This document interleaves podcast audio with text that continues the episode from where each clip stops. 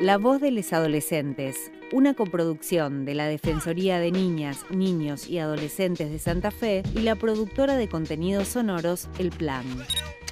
Episodio número 1. Corporalidades.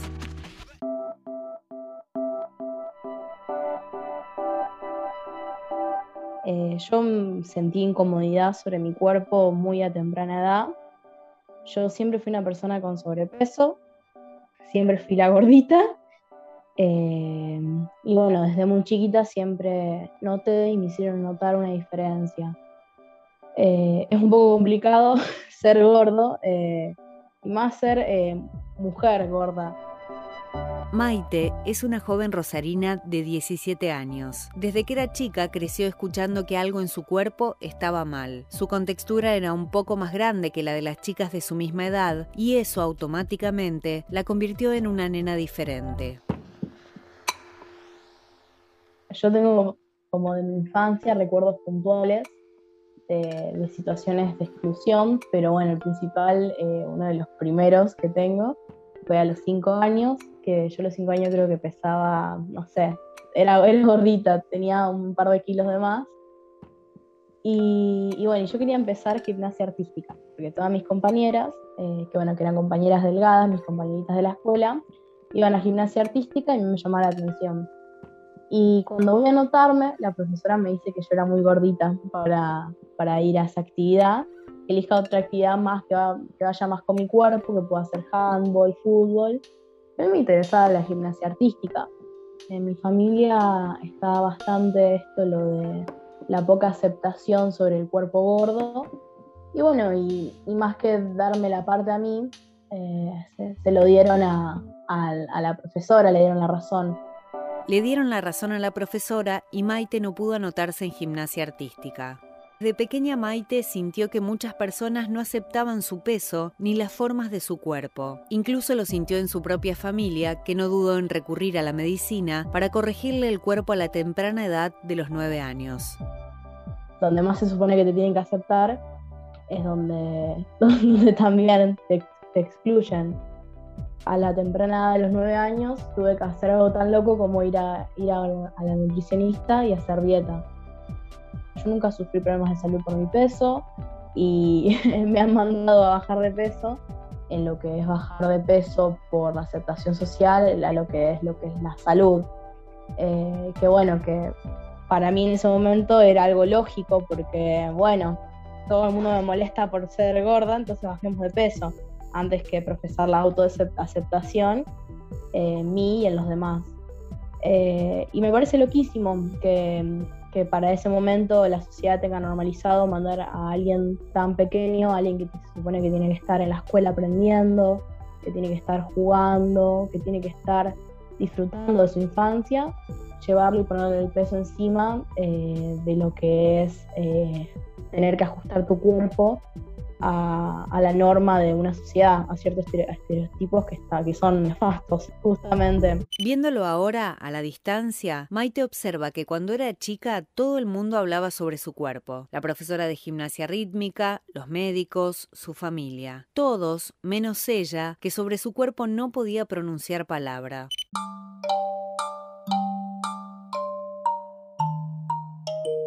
Quizás más que nada por una cuestión de pudor, de vergüenza, por más de que no entendiera la situación eh, a gran escala. No lo había contado. Yo en mis círculos sociales, eh, en mi infancia, era, era de mucha gente flaca y también entre, entre esas amiguitas, compañeritos de la escuela, también me ejercían cierta violencia hacia mi cuerpo. Pero, pero bueno, yo en ese momento entendía eh, que el problema era yo, no era la aceptación de los demás.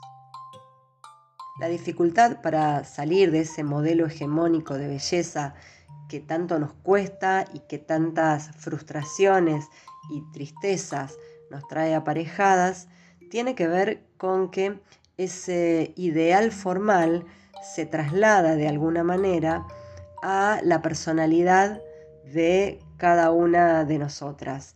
María Ángeles Camuso es licenciada en Comunicación Social, docente e investigadora de la Universidad Nacional de Rosario y secretaria de Género y Sexualidades de la Facultad de Ciencia Política y Relaciones Internacionales. Y desde una perspectiva feminista, analiza cómo impactan los ideales de belleza hegemónicos en nuestra vida cotidiana.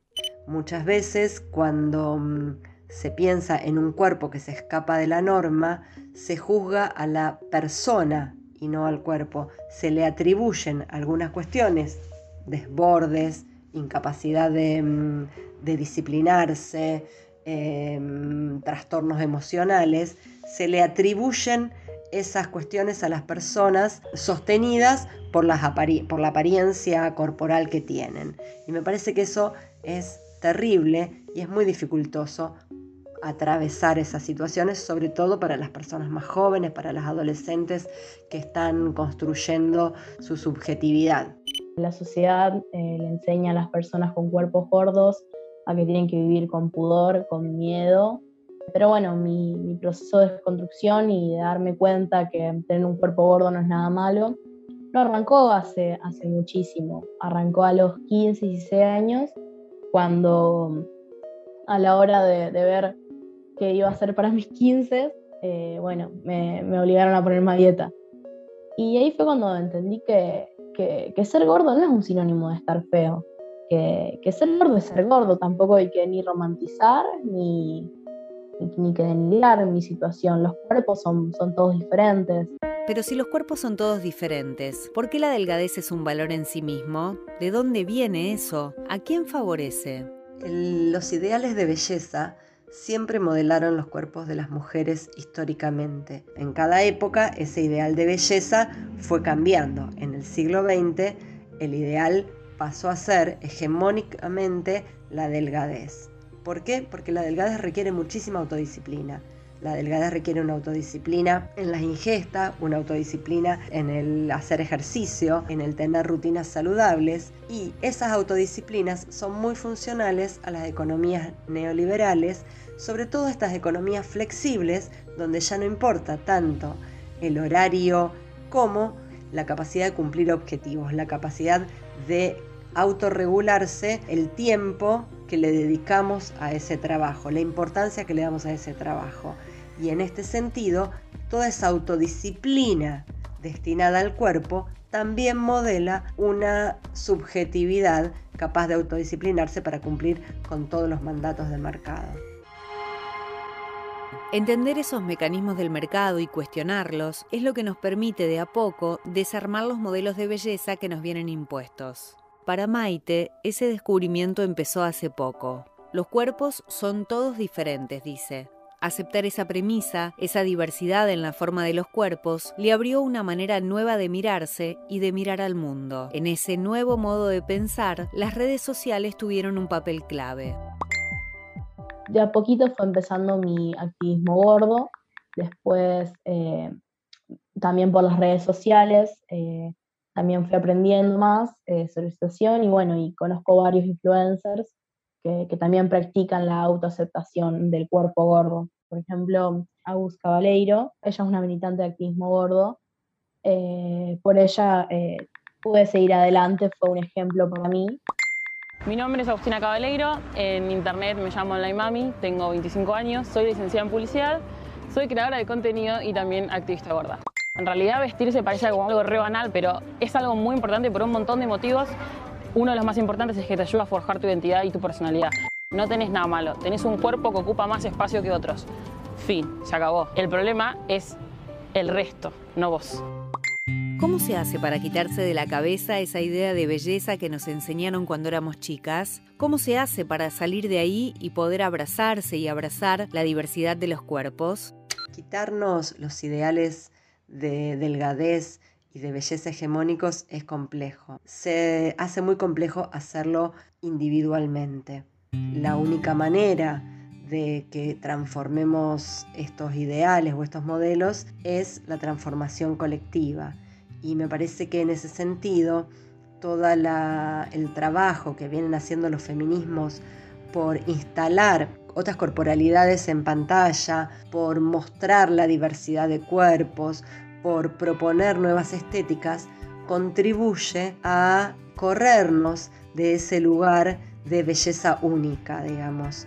Permite mostrar otros cuerpos que no son solo diferentes en términos em, formales, en términos de conformación, sino que además son cuerpos gozosos, son cuerpos que disfrutan de esa diversidad. Me parece que ese es nuestro gran desafío, no solo mostrar cuerpos distintos, sino mostrar cuerpos disfrutantes de su diversidad.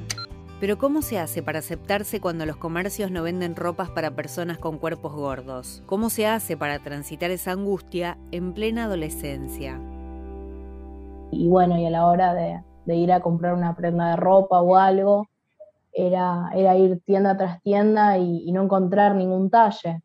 Y, hoy en día no solamente puedo pensar en esa pequeña Maite que, que no entendía por qué no había ropa para su cuerpo, sino que también me pongo a pensar en el, lugar de mi madre y pensar eh, cómo me lo decía, cómo me decía de que ni, ni, ella ni yo eh, éramos contempladas y éramos bien aceptadas en un mundo en el que la delgadez era la moneda corriente. Para cambiar esa lógica, Santa Fe aprobó en 2007 la llamada Ley de Talles, que obliga a las fábricas de ropa a confeccionar prendas en todos los talles. Pero, ¿se cumple esa ley? Como sabemos quienes vamos a comprar ropa de vez en cuando, en nuestro país la ley de talles se cumple poco y nada. Las razones son diversas y complejas. Por un lado están las razones que esgrime la industria, que sostiene que el mercado es demasiado pequeño para diversificar la cantidad de talles necesarias para que todos los cuerpos tengan eh, ropa adecuada para, para su corporalidad. Esto por supuesto es discutible, pero la industria dice que esa diversificación encarecería cada prenda. Por otra parte, me parece que otra de las cuestiones tiene que ver con que hay mucha ropa que se importa y esa ropa que se importa, por un lado, viene de, diferentes lugares con diferentes sistemas de medidas, que ese es uno de los grandes problemas que la ley de talles pretendía unificar y me parece que no lo está logrando. Pero además eh, es ropa producida con molderías que tal vez no tienen que ver con las tipologías corporales de nuestro país. Me parece que los diferentes países tienen unos estilos corporales que tienen que ver con la proporción habitual entre mm, altura y anchura de los cuerpos, que es diferente en cada región del, planeta. Y mucha de la ropa compramos ropa importada, la cual después se le ponen etiquetas locales, pero están construidas a partir de esa moldería diseñada en relación a otros cuerpos. Yo hace, hace años que, bueno, que yo ya no, no voy a comprar ropa al centro, no voy a comprar ropa al shopping, porque son lugares que eh, suelen tener locales que no respetan mucho la ley de talles. Recurro a comprar en tiendas online eh, que sí tienen los talles que uno necesita y la ropa que hoy en día compro online la estoy conociendo justamente por las redes sociales, eh, por la publicidad, eh, por aquellos influencers que, bueno, que tienen una noción y que tienen una conciencia de los cuerpos no hegemónicos, que eh, se dedican también a compartir eh, algunas marcas de ropa que, que, bueno, sí respetan nuestros cuerpos. Pero incluso aquellas marcas que sí respetan la ley de talles tienen un punto en contra. Venden todos los talles, pero a precios que no todas las personas pueden pagar. Aquellas marcas que respetan la ley de talles no respetan un poco el, bolsillo del consumidor. Eh, he visto remeras eh, para cuerpos gordos que quizás en, no sé, en calle San Luis te cobrarían, no sé, 500 pesos, acá te cobran 4000. Y es una locura porque siguen siendo igual de cómplices de, la sociedad eh, pro delgadez que aquellas personas que no trabajan directamente en sus talles porque es poner a una persona que no tiene un cuerpo hegemónico entre la espada y la pared, entre decir eh, si usar ropa eh, carísima o no usar nada. Dejar atrás los modelos de belleza hegemónicos y aceptar la diversidad de los cuerpos parece una tarea compleja, pero no imposible. La vía de la educación y el feminismo aparece como el camino para abrir los ojos, desandar los prejuicios y volver a mirarnos con una mirada amorosa. La clave no está en bajar de peso, la clave está en aceptarse y en profesar un amor propio tal que, bueno, que, ese giro de tuerca le llegue también a los demás. Yo siento que, que este tipo de cosas se enseñan en la escuela y en la casa. En un, panorama general puedo, puedo considerar de que hoy la sociedad está mucho más eh, abierta a pensar y a discutir y también ya está aceptando eh, las nuevas normas, eh, los cuerpos gordos, los cuerpos no hegemónicos, el colectivo LGBT, el colectivo feminista, todas aquellas minorías que hace un tiempo eran impensables, eran, eran imposibles de, de poder sentarse a analizar, hoy en día están siendo analizadas y hoy en día están siendo tomadas en cuenta y hoy en día están empezando a conquistar luchas, están empezando a ser escuchadas yo creo que de acá no se retrocede, sino se avanza.